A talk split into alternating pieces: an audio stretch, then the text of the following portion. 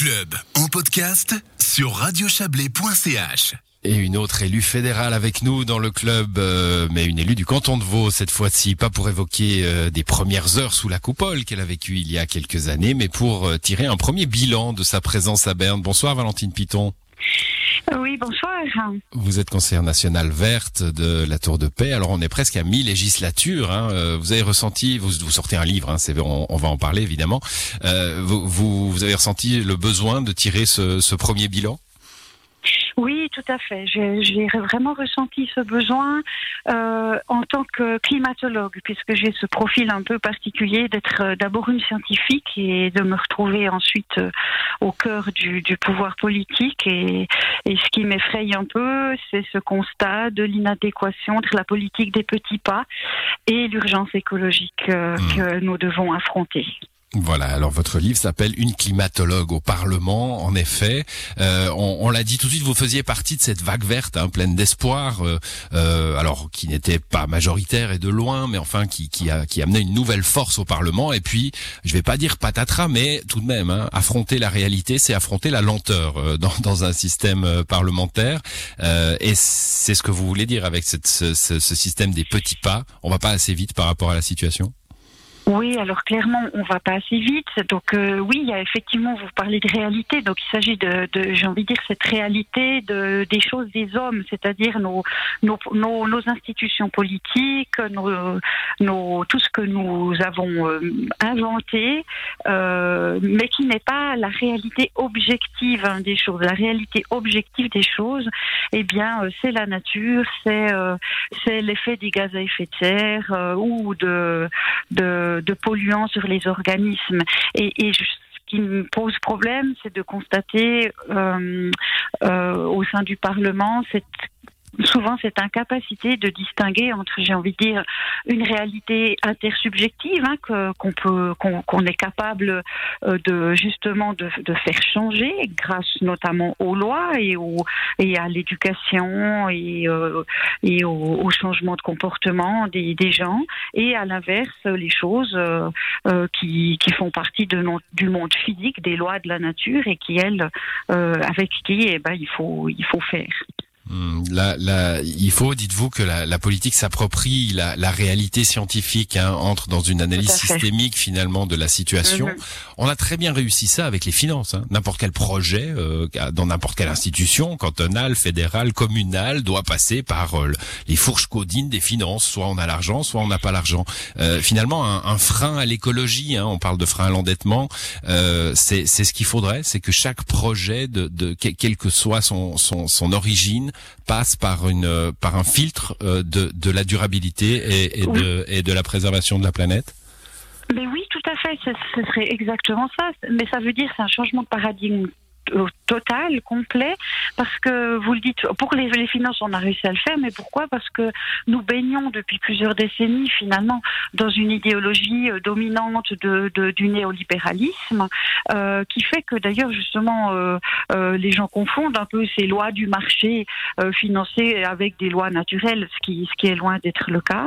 Et Mhm. donc, le, le problème, c'est que souvent, qui dit prendre en compte les limites planétaires, parce que c'est vrai qu'il y a, le réchauffement climatique, il y a l'urgence climatique, mais il y a aussi l'érosion de la biodiversité, l'épuisement des ressources, l'impact sur la santé, euh, la dissémination des polluants euh, chimiques, euh, en particulier les pesticides de synthèse, qui sont vraiment maintenant da- dans ce débat d'actualité. Donc on a ces, limites planétaires qu'il faudrait vraiment inclure dans, dans nos prises de décision, avec évidemment l'idée d'une internalisation, si vous voulez, de de, bah, de tous les coûts Mhm. euh, sur l'environnement et sur la santé publique liés à la dégradation euh, justement de, de, de, de cet environnement. Alors, je précise que je n'ai pas lu votre livre, hein, mais je le lirai avec, euh, avec beaucoup d'intérêt, Valentine Piton. Vous, vous relevez, hein, vous dites une climatologue. Au Parlement, vous êtes une scientifique. Euh, on, on a beaucoup parlé du rôle des scientifiques dans la crise sanitaire. On les a euh, applaudis, adulés, mis sur des piédest, euh, piédestals, je pense, hein, au pluriel, euh, au, au début de la crise sanitaire. Et puis, très vite, on les a critiqués parce que leurs leur décisions et leurs conseils ne plaisaient pas.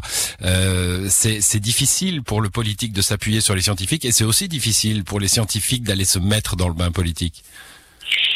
C'est vrai que c'est difficile parce qu'il y a en fait deux, visions du monde bien différentes. Donc euh, euh, c'est vrai que euh, il y a ces deux il y a la réalité scientifique, donc euh, le, les, les, propriétés d'un virus par exemple ou une fois de plus d'un gaz à effet de serre, c'est pas des choses dont on peut disons discuter. Ils sont ce qu'ils sont et c'est vrai qu'en tant que scientifique, eh bien on part de ce constat et donc on construit notre compréhension du monde à partir de ces réalités euh, objectives euh, de, de, la nature, de notre environnement.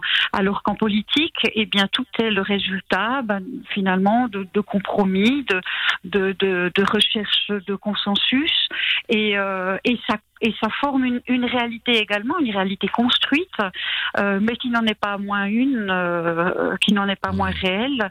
Et donc, il, en tant que scientifique, il faut prendre cette, euh, cette euh, prendre acte de cette réalité-là et, et, vice versa. Et c'est ce ouais. rapprochement entre deux visions du monde qui qui est qui, qui, peut être assez problématique. Après, juste si je peux me permettre, c'est quand vous dites on, enfin, c'est quand même tout le temps un peu les mêmes au Parlement qui continuent d'écouter avant tout la position euh, scientifique et euh, et puis euh, d'autres qui, qui la contestent. C'est un peu les mêmes milieux voilà. qui Go, sont covido-sceptiques, qui sont climato-sceptiques, qui sont voilà. Et puis qui après bon. Valentine Piton, on est on est atrocement en retard, donc je vais je vais je vais vous couper pour une, une toute dernière oui, question très ra très rapide euh, parce que parce qu'on est euh, on, on, est on est en retard voilà.